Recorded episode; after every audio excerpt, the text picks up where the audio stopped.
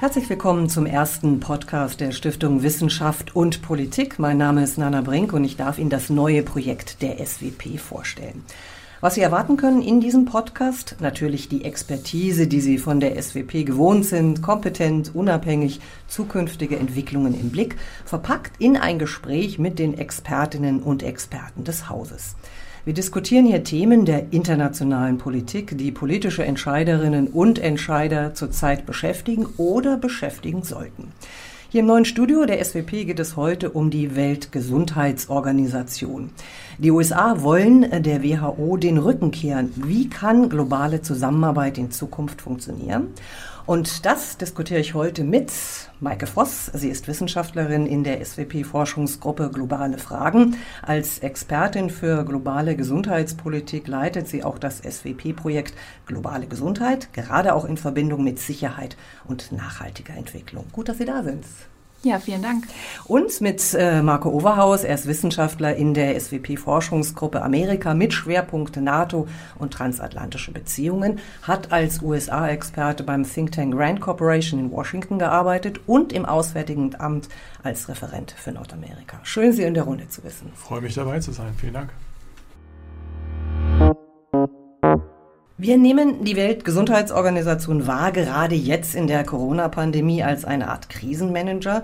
Sie war es, die am 11. März die Krise zu einer Pandemie erklärt hat und gleichzeitig China gelobt hat für den Umgang mit dem Virus. Und genau das hat zu viel Kritik an der WHO geführt. Hat sie zu spät reagiert?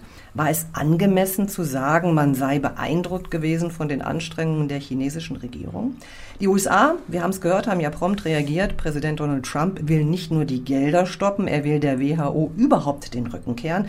Sie sei ineffektiv und China-zentriert. Und auf der anderen Seite haben wir aber in den letzten Tagen eine gemeinsame Initiative von Deutschland und Frankreich gesehen, die sich für eine Reform der stark machen wollen, gerade jetzt, wo Deutschland ja auch die EU-Ratspräsidentschaft übernimmt. Und bevor wir hier über eine Reform der WHO sprechen, die ja jetzt vielen dringender erscheint als je zuvor, stellen wir uns erstmal die Frage, Frage, wer bestimmt denn die Politik der WHO? Maike Voss. Weltgesundheitsorganisation ist ja die Summe ihrer Mitglieder. Ist das Fluch und Segen zugleich? Genau so kann man das ausdrücken. Die Weltgesundheitsorganisation ist eine Mitgliedsorganisation, also immer abhängig davon, was die Mitglieder 194 Staaten von ihr wollen. Die Weltgesundheitsorganisation arbeitet dort in verschiedenen ähm, Gremien und verschiedenen Strukturen. Das eine ist die Weltgesundheitsversammlung, die gerade im Mai stattgefunden hat. Dort kommen alle Länder zusammen und entscheiden gemeinsam darüber, was die Weltgesundheitsorganisation in Zukunft tun soll. Angedockt ist der Exekutivrat der Weltgesundheitsorganisation. Da sind weniger Staaten in einem rotierenden Rhythmus drin versammelt, die dann gemeinsam die Resolution, die beschlossen wurden, umsetzen und weitere Entscheidungen treffen. Das Sekretariat, der Generaldirektor Tetros vorsitzt, ist eigentlich nur ausführend und beratend. Das ist die Aufgabe von der Weltgesundheitsorganisation, wenn wir daran denken. Beratung von den Mitgliedstaaten. Das ist vielen nicht so klar. Vielen Dank erstmal für diese Einschätzung, Marco Overhaus. Die Reaktion von Trump kam ja sofort. Er droht mit dem Ausstieg. Ähm, kam das überraschend für Sie? Ich denke, dass es schon deshalb nicht ganz überraschend sein kann, weil Trump ja seit seinem Amtsantritt im Januar 2017 aus einer ganzen Reihe von internationalen Organisationen und Abkommen ausgetreten ist. Also die Liste ist sehr lang. Pariser Abkommen für den Klimaschutz, äh, es geht um den Menschenrechtsrat, auch die UNESCO, also die UN Educational, Scientific and Cultural Organization, das internationale Abkommen oder das multilaterale Abkommen zur Eingrenzung des iranischen Atomprogramms. Also die Liste ist wirklich sehr lang und das spiegelt die große Skepsis, Ablehnung Trumps gegenüber internationalen Bürokratien, Organisationen wieder. Und allein vor dem Hintergrund ist das nicht allzu überraschend vielleicht. Vielleicht war es nur für uns überraschend, aber vielleicht auch gar nicht. Wir werden das Thema noch vertiefen. Aber fangen wir vielleicht mal mit der Kritik an, die momentan die Debatte beherrscht. Frau Voss, hat die WHO adäquat auf die Corona-Krise reagiert? Auch da muss man erst einmal verstehen, wie die Weltgesundheitsorganisation überhaupt arbeitet, woher sie ihre Daten bekommt, ihr Wissen bekommt und wie sie damit weiterarbeitet. Die Weltgesundheitsorganisation ist immer darauf angewiesen, was ihr Staaten zur Verfügung stellen. Sie erhebt keine eigenen Daten. Das heißt, sie war darauf angewiesen, was China ihnen an Daten übermittelt, zusammen mit einzelnen Berichten von NGOs oder Journalistinnen und Journalisten. Das heißt, die Weltgesundheitsorganisation darf gar nicht in ein Land gehen, um dort selber investigativ vorzugehen. Das zeigt schon einmal die Abhängigkeit der Organisation zu den Staaten, wo Infektionsausbrüche auftreten. Die Weltgesundheitsorganisation, und mittlerweile gibt es gute Berichte darüber, hat so schnell wie sie konnte in dem Rahmen, der ihr zur Verfügung steht, gehandelt. Also der Vorwurf, sie hätte etwas zurückgehalten, den kann man so nicht teilen.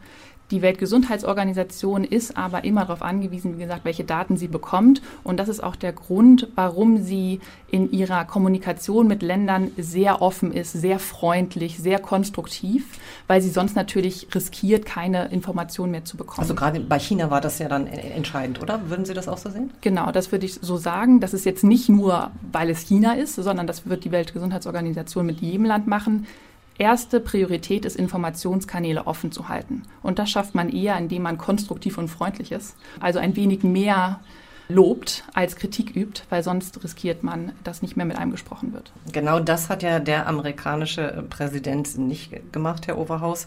Warum erklären die USA eigentlich die WHO zu, ja, wie soll ich sagen, zu einem Art Feindbild? Das hat er ja gemacht, oder zumindest könnte man seine Äußerungen, seine harsche Kritik so interpretieren. Was steckt eigentlich dahinter? Also da würde ich sagen, es haben jetzt nicht die USA per se die WHO zum Feindbild erklärt. Das war jetzt in erster Linie mal Trump und seine Regierung. Und das hängt, denke ich, sehr stark damit zusammen, dass die WHO aus Sicht Trumps eben durchaus so ein perfektes Ziel oder perfektes Feindbild bietet, weil sie verschiedene Aspekte zusammenbringt. Da ist zum einen die Tatsache, dass die WHO eben eine internationale Bürokratie, eine internationale Organisation ist, die jedenfalls in der Sicht der Trump-Administration die eigene Souveränität beschränkt. Ob das nun stimmt oder nicht, ist eine andere Frage. Und es ist eben, auch wie Maike Voss ja gesagt hat, aufgrund ihrer Konstruktion eine Organisation, die den Mitgliedstaaten und damit eben auch China starke Einflussmöglichkeiten bietet. Jedenfalls ist das auch eine Sicht, die bei Trump sehr stark ist.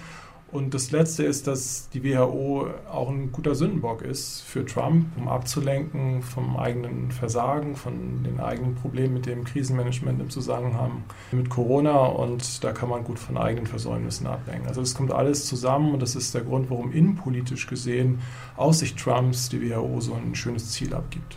Ich will noch mal zu China kommen, überhaupt zu Großmächten, die Einfluss nehmen auf die WHO. Wir haben gesagt, es gibt eine angeblich angenommene Nähe zu China. Ob die Kritik berechtigt ist oder nicht, äh, Frau Voss. Aber die USA pochen ja auch immer darauf, die größten Beitragszahler zu sein. Das heißt, wer am meisten zahlt, schafft an. Kann man das so formulieren? Oder übt Einfluss mehr als andere? Einfluss kann man auf verschiedenen Wegen nehmen, auch bei der Weltgesundheitsorganisation. Das ist zum einen natürlich diplomatisch über die Gremien, aber natürlich auch finanziell und programmatisch. Die Weltgesundheitsorganisation ist ungefähr 20 Prozent aus Pflichtbeiträgen der Mitgliedstaaten finanziert. 80 Prozent sind freiwillige Beiträge, die von den Staaten, die sie geben, gelenkt werden können in spezifische Programme, die gerade von Interesse sind. Ein großes Beispiel, was oft genannt wird, sind Polio-Programme beispielsweise.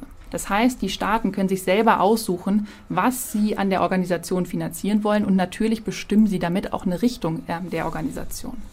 Ich denke, das, was, was Maike Voss gerade gesagt hat, dass eben Einflussnahme ein Stück weit in der WHO auch über die finanziellen Beiträge passiert, zeigt natürlich, dass es eigentlich nicht besonders viel Sinn macht, wenn die USA einerseits beklagen, China hat zu viel Einfluss und dann andererseits die eigenen Beiträge reduzieren wollen.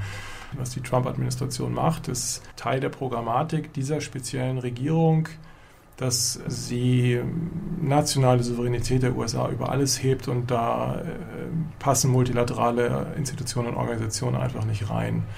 Aber man muss auch sagen, dass die ganze amerikanische Politik und auch die Reaktionen auf Corona eben in den USA sehr stark betrachtet werden durch diese geopolitische Brille. Das heißt, die USA sehen sich in einem multidimensionalen, existenziellen Wettbewerb mit anderen Großmächten, vor allen Dingen China. Und vor dem Hintergrund wird alles sozusagen gesehen und auch die Mitgliedschaft und die Beiträge zur WHO. In dem Maße, in dem China eben starken Einfluss auf die WHO hat, schlägt sich das in Ablehnung und Feindschaft gegenüber dieser Organisation wieder durch diese geopolitische Brille. Und das betrifft eben in diesem Fall auch nicht nur die Trump-Administration, sondern das wird auch von anderen Republikanern beispielsweise geteilt, die Sicht. Aber ist das nicht schon lange auch Politik der Vereinigten Staaten gewesen? Also Sie sind ja in vielen internationalen Organisationen, wir kennen die Vorbehalte, aber zum Beispiel in der NATO, wo Sie den Ton angeben, haben Sie ja weniger Probleme. Ja, das ist sicherlich der Unterschied. Also die Einseitigkeit, wie man sagt, der Unilateralismus, der Wille, sich nicht einschränken zu lassen von internationalen Organisationen, das hat eine lange Tradition in den USA. Das hat auch die Obama-Administration, die Clinton-Administration, die Administration von den beiden Bushs immer mitgeprägt. Aber die Ablehnung und Skepsis gegenüber internationalen Organisationen ist jetzt eben von Trump nochmal auf die Spitze getrieben worden. Aber wenn wir uns die Kritik, Frau Voss, jetzt nochmal ein bisschen genauer angucken, die Trump ja, also wenn wir sie mal von der Rhetorik entkleiden, ja, also äh, sind ja auch Vorwürfe, die nicht nur er geäußert hat in Richtung Ineffektivität. Also hört man da nur nicht hin, weil es von Trump kommt oder wie reagiert man darauf in der WHO? Die WHO wird in und nach Gesundheitskrisen immer kritisiert. Also das ist nichts Neues. Das ist vielleicht noch im Kopf von Ebola, das ist im Kopf von SARS. Jedoch kann man sagen, dass die Weltgesundheitsorganisation immer bewiesen hat, dass sie eine lernende Organisation ist mit Reformprozessen, die beispielsweise dann danach kamen. Die Kritik, die geäußert wird, richtet sich allerdings immer nur gegen eine Rolle von den vielen Rollen, die die WHO hat, nämlich die als Krisenmanager und vielleicht noch als Frühwarnsystem. Andere Rollen, die die WHO hat, zum Beispiel die Koordinierung der Gesundheitswissenschaft weltweit, die Koordinierung der Staaten, wenn es um spezielle ähm, Krankheitsprogramme geht. Dafür wird sie nicht kritisiert. Für ihre Rolle als Wissenschaftsorganisation wird sie nicht kritisiert, sondern nur das, was sie operativ in Krisen macht. Und ich Aber glaube, so wie wir sie auch wahrnehmen, nicht? Also wir haben es ja am Anfang gesagt, wir nehmen sie ja wahr als Krisenmanager. Ne? Genau, das ist etwas, wo die WHO, glaube ich, in der letzten Zeit einige Versäumnisse gemacht hat, nämlich dass man sie eigentlich nur kennt aus der Krise, vielleicht noch von dem Impfpass, den man zu Hause hat, wo vorne das große WHO-Logo drauf ist. Aber sonst ist die WHO uns gerade in Industriestaaten ja gar nicht wirklich bewusst. Was sie aber für unser Gesundheitssystem tut, das ist enorm wichtig. Also die Standards zu setzen, Empfehlungen für die Gesundheitssystemgestaltung auch für uns zu geben, unser Abrechnungssystem, wie wir Menschen versorgen, was wir als gesund und krank definieren, das geht alles zurück auf die Weltgesundheitsorganisation. Und das ist natürlich etwas, wovon wir profitieren, aber natürlich auch die USA. Und das ist vielleicht etwas, wo Trump sich eher ins eigene Knie schießt, weil es etwas ist, aus der WHO auszutreten, verliert man natürlich auch die Benefits im Zugang zu der WHO, was die Wissenschaftsaustausch angeht, aber auch was Frühwarnung angeht. Also wenn es wirklich so weit kommen sollte, dass die USA den Sitz in der WHO verliert oder nicht mehr haben möchte, dann wird sie auch nicht die gleichen Datenzugänge haben, die sie jetzt hat. Mhm. Herr Oberhaus, ich sehe, Sie runzeln die Stirn. Nein, also ich würde sogar zustimmen. Also die Frage ist, ob Trump das auch erkennt oder ob ihn das überhaupt interessiert. Aber, genau, ich glaube eher letzteres, oder? aber ich meine, was ich mir gut vorstellen kann, ist, Politik wird ja in den USA auch nicht nur von Trump gemacht. Und ich kann mir schon vorstellen, dass es ein Umdenken jetzt in den USA gibt. Das erkenne ich auch schon in Ansätzen dass Sicherheitspolitik nicht mehr nur primär eng in militärischen oder traditionellen Kategorien gesehen wird, sondern dass Bedrohungen wie auch Pandemien im außen- und sicherheitspolitischen Denken der USA eine größere Rolle spielen werden. Also wenn Sie sich jetzt aktuell die sicherheitspolitischen Grundlagendokumente anschauen, da spielen Pandemien ja kaum eine Rolle. Und denke schon, dass da jetzt auch im Kongress und im breiteren im Außenministerium da ein Umdenken stattfindet, dass okay, Pandemien sind wichtig und es ist wirklich eine Bedrohung für die USA. Aber ob das dann auch zu einer größeren Wertschätzung von internationaler Zusammenarbeit führt, das wird man erst sehen. Ich glaube, dafür brauchen wir einen Machtwechsel im Weißen Haus. Ich äh, könnte mir auch vorstellen, dass eben, äh, wenn Trump wiedergewählt wird, dann erstmal der Ansatz ist, in den USA die Fähigkeiten zu stärken und die eigenen Analysefähigkeiten zu stärken und all das, was die WHO, was Mike auch gerade beschrieben hat, dass die WHO eigentlich leistet, das dann irgendwie selbst hinzubekommen und gar nicht so sehr auf internationale Zusammenarbeit zu schielen. Ja, ich würde dem zustimmen. Es wurde auch schon angekündigt, dass wenn man aus der WHO austritt, es dann eher alleine macht, über eine einzelne neue Institution, womit man natürlich wieder zur weiteren Fragmentierung beiträgt und die WHO dann natürlich noch mehr zu koordinieren hätte, in dem Fall. Grundsätzlich kann man sagen, dass diese Versicherheitlichung, die Marco gerade geschrieben hat, ähm, auch im Gesundheitsbereich nichts Neues ist. Die Fokussierung international in der globalen Gesundheitspolitik auf einzelne Infektionskrankheiten lenkt immer ein wenig hängt davon ab, dass Gesundheit ja viel mehr ist als nur eine Infektionskrankheit und es eher darum geht, Gesundheitssysteme aufzubauen, die mehr können als das. Nämlich auch eine Regelversorgung für chronisch kranke Menschen beispielsweise aufrechtzuerhalten. Die USA ist bekannt dafür, in ihrer internationalen Zusammenarbeit eher nur auf einzelne Infektionskrankheiten zu schauen. Davon jetzt zurückzutreten, ist natürlich etwas, was eigentlich gar nicht in ihrem Sinn sein kann, weil sie immer eher diejenigen waren, die das Schutznarrativ und die Angst vor Infektionskrankheiten sehr nach vorne gebracht hatten. Herr Overhaus, ich glaube, da stimmen wir zu. Das eine ist immer, was vernünftig ist und das andere ist, was politisch gewollt oder auch gemacht wird, wenn wir jetzt äh, auch den Präsidenten angucken. Sie haben einen interessanten Punkt ja genannt, dass es vielleicht eine Verschiebung gibt, auch innerhalb der USA, sich mehr auf sowas wie eine Pandemie zu konzentrieren. Die Frage, die ich mir davor aber eigentlich noch gestellt habe, weil wir immer so davon ausgehen und sagen, ja, die steigen jetzt aus. Äh, wirklich die Frage auch eigentlich an Sie beide, können die das so einfach? Also kann man sagen, ich mache nicht mehr mit? Ich weiß nicht, ich würde vielleicht Maike erstmal den Vortritt lassen, wenn es ganz konkret um die WHO geht. Ich kann dann gleich noch ein bisschen was dazu sagen, wie es generell aussieht mit dem Austritt der USA aus internationalen Abkommen. Mhm. Das ist eine sehr komplizierte Kiste, aber Maike, mhm. magst du vielleicht erstmal? Ja. Gerne, bitte. Ja. Die Konstitution der Weltgesundheitsorganisation sieht vor, dass Mitglieder austreten bzw. ihren Sitz verlieren, wenn sie nicht mehr zahlen. Das ist eine Möglichkeit, wie die USA aus ihrer Verpflichtung innerhalb der WHO herauskommen. Das andere, wenn ich richtig informiert bin, ist eher auf Seiten der USA, die festgeschrieben haben, dass sie, selbst wenn sie ankündigen, offiziell, momentan haben wir ja eigentlich nur einen Tweet und noch keinen offiziellen Austrittsbrief. Na, aber wir wissen, was Tweet schon ausgelöst hat. Nicht? Ja, da haben Sie recht, leider, da haben Sie recht. Sobald es quasi eine offizielle Stellungnahme, einen offiziellen Austritt gibt, gibt es eine Frist von einem Jahr und in diesem Jahr muss auch noch eigentlich weiter bezahlt werden. Also wir haben zwei Möglichkeiten. Entweder einfach nicht mehr zahlen oder offiziell austreten, ein Jahr weiter zahlen und dann würde die USA dort ihren Sitz verlieren. Die Frage ist natürlich, wir haben jetzt ein Jahr theoretisch dafür Zeit, was passiert vielleicht mit einem Machtwechsel innerhalb der USA. Deswegen ist es erstmal eigentlich alles nur ein großes Drama und wir können jetzt erstmal, müssten eigentlich erstmal nur abwarten, was damit passiert. Aber jenseits dessen, was Maike gesagt hat, kann ich für die USA sagen, es ist auch ein rechtlicher Graubereich. Also es ist wirklich hochgradig umstritten.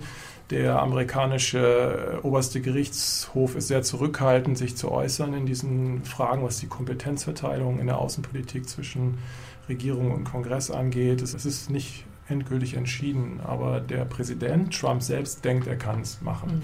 Er hat sozusagen die Macht dazu, aus ganz vielen internationalen Abkommen auszusteigen. Wir haben ja die Diskussion beispielsweise auch, könnten die USA eigentlich so ohne weiteres aus der NATO austreten? Und viele sagen, auch Trump selbst sagt, ja, er könnte. Mhm. Aber das ist die rechtliche Problematik. Dann gibt es aber auch noch den politischen Aspekt. Also selbst wenn Trump nicht einfach aus der WHO oder aus jeder anderen internationalen Organisation rechtlich austreten könnte, muss man sich fragen, was bringt es denn politisch dann noch, wenn die Regierung sagt, sie stellt die Zahlung ein oder sie ähm, wirkt nicht mehr mit und nimmt nicht mehr an den Gremien teil und unterstützt die Organisation politisch nicht mehr. Das wäre ja auch verheerend, unabhängig von den rechtlichen Fragen. Wenn ich das jetzt mal umdrehe und auch an Sie beide frage, eigentlich wäre das dann doch genau kontraproduktiv, weil wenn wir Reformen und mehr Effizienz wollen und mehr Einfluss äh, wollen, wäre es ja eigentlich äh, widersinnig, wenn die USA austreten und dann anderen Ländern, zum Beispiel China, mehr Raum geben. Und die Frage ist, ob die die gleichen Interessen vertreten wie die USA. Wie schätzen Sie das ein? Kontraproduktiv, wie Sie sagen. Da bin ich ganz bei Ihnen. Ähm, ich würde es nur nicht so schwarz-weiß, entweder oder sehen, sondern eher, da wird Raum frei. Der kann natürlich von China besetzt werden. Wir sehen aber auch schon Anzeichen der EU, neuerer Allianzen, die den Raum jetzt schon für sich beanspruchen und einnehmen. Und das sind natürlich neue Herausforderungen, aber auch viele Chancen, die damit verbunden sind. Gerade vor dem Hintergrund der Foren, die jetzt anstehen, der deutschen Ratspräsidentschaft beispielsweise, wie man dort zusammen in Allianzen und mit der EU die eigenen Ziele weiterverfolgen kann. Da würde ich gleich nochmal gerne auf diese neuen Vorschläge, es gibt ja diese diese Initiative von Deutschland und Frankreich, aber nochmal die Frage an die USA gerichtet. Wie gesagt, Sie haben das sehr gut auseinandergedröselt. Die eine Sache ist die rechtliche, das andere ist das politische. Wie schätzen Sie das denn ein? Gibt es da in der Politik, also mal abgesehen vom äh, Präsidenten und vielleicht auch seiner Partei, doch mehr Neigung für etwas wie diese Pandemie und auch eine Organisation wie die WHO mehr noch in das Blickfeld zu rücken und ihr mehr zu vertrauen, da auch mehr zu agieren? Oder also vielleicht noch ganz kurz auch nochmal zu der Frage der Kontraproduktivität. Ich will einfach noch ein paralleles Beispiel aus Sicht der USA einführen. Wo es auch kontraproduktiv war im Sinne von Normsetzung. Das war nämlich das Transpazifische Freihandelsabkommen, TPP, das ja Trump auch als eine seiner ersten Amtshandlungen gekündigt hat. Und dieses Abkommen ist ja auch mit der Idee lanciert worden, dass man im asiatisch-pazifischen Raum Normen schafft, gemeinsam Normen, Standards setzt, um eben China etwas entgegenzusetzen auch. Und da sind die USA auch ausgetreten, obwohl es in dem Sinne kontraproduktiv ist. Also das scheint jetzt kein Motiv zu sein, dass man dann eben keinen Einfluss mehr auf gemeinsame Standards und Normen hat. Leider für diese Administration ist das kein gewichtiges Argument. Und was die Lage in den USA angeht, ja, meine Erwartung wäre, dass wenn wir, äh, wir haben ja im November diesen Jahres nicht nur Präsidentschaftswahlen, sondern auch Kongresswahlen oder ein Teil des Kongresses wird neu gewählt.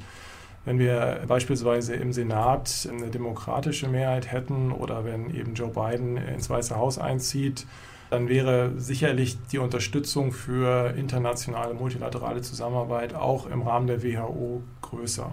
Genau darüber, mehr Effektivität, Reformen, wollen wir jetzt nochmal sprechen. Es gibt eine Initiative, Frau Voss, Sie haben es schon erwähnt, beim letzten Treffen der WHO Mitte Mai haben Deutschland und Frankreich ja eine Reforminitiative angekündigt vor dem Hintergrund der Ratspräsidentschaft Deutschlands in der EU in der zweiten Jahreshälfte.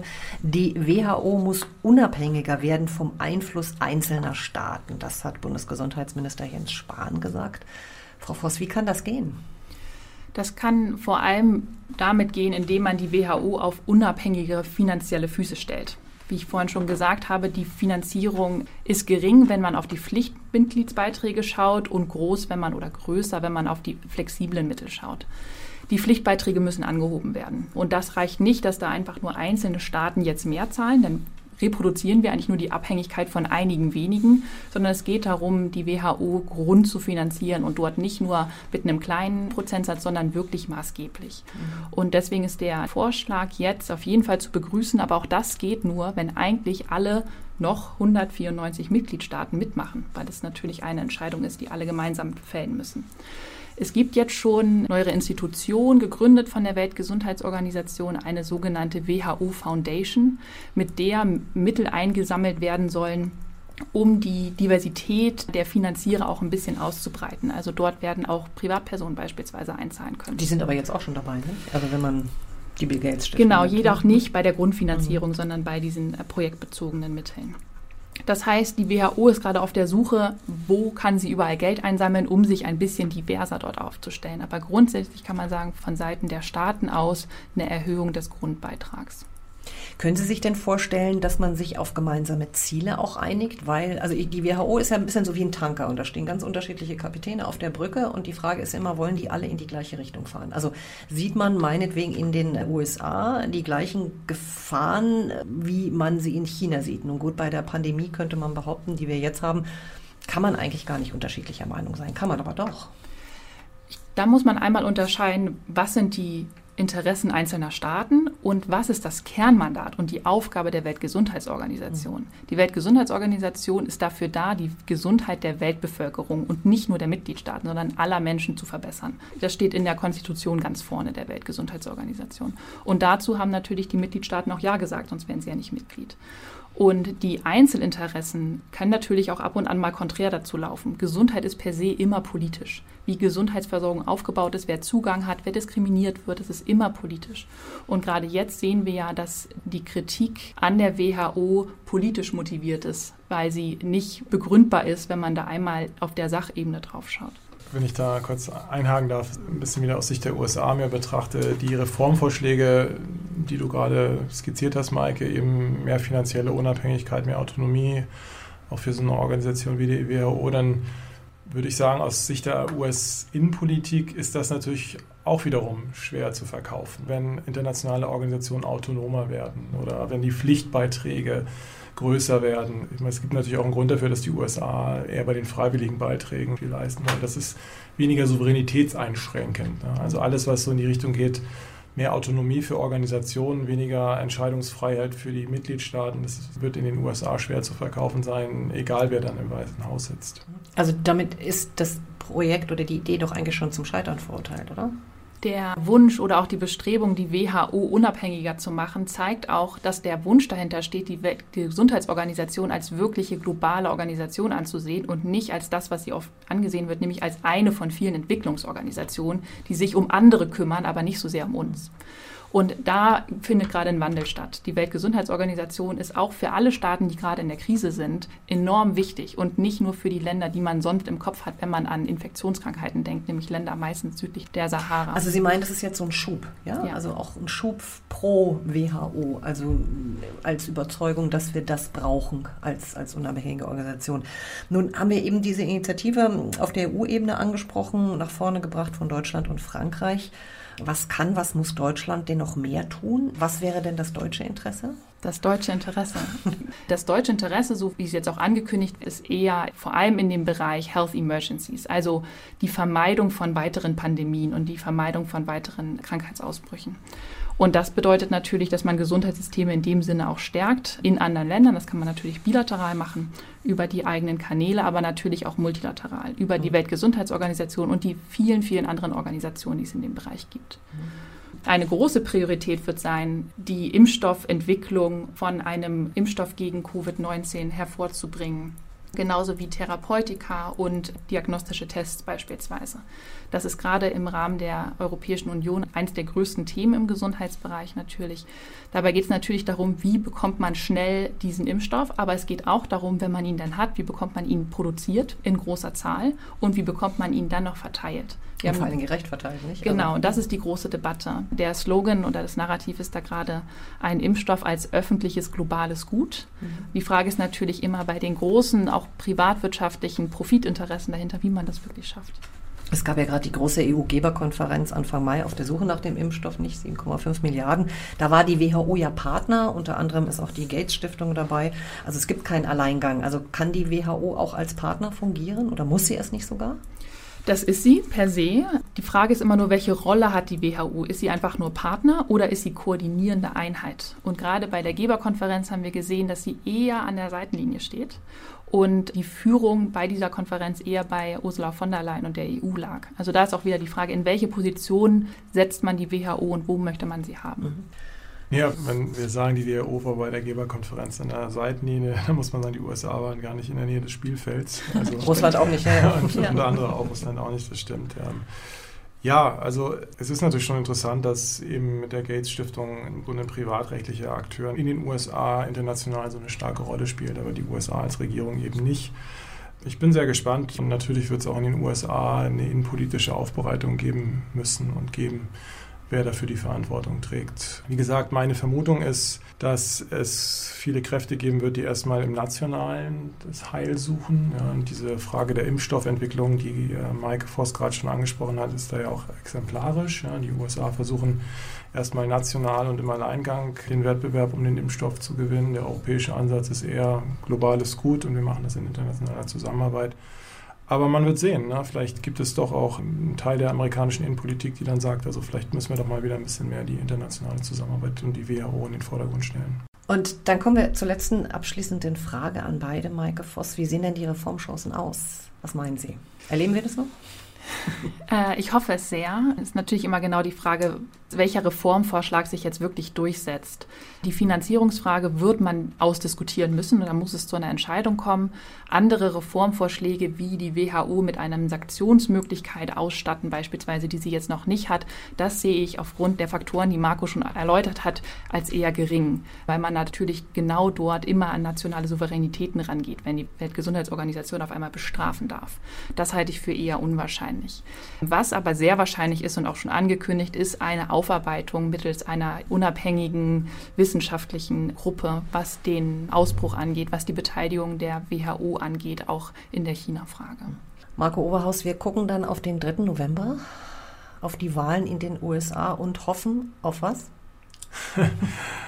Ich hoffe erstmal, dass äh, sich die Amerikaner nach den Wahlen auch einig sind, wer die Wahlen gewonnen hat. Und es äh, nicht in einen Zustand gleitet, in dem die USA sich wirklich nur noch mit sich selbst beschäftigen werden.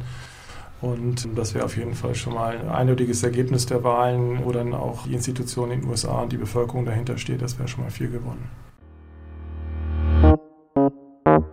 Vielen Dank. Das war die erste Folge des neuen SWP Podcast. Vielen Dank an Maike Voss und auch Marco Overhaus. Schön, dass Sie da waren.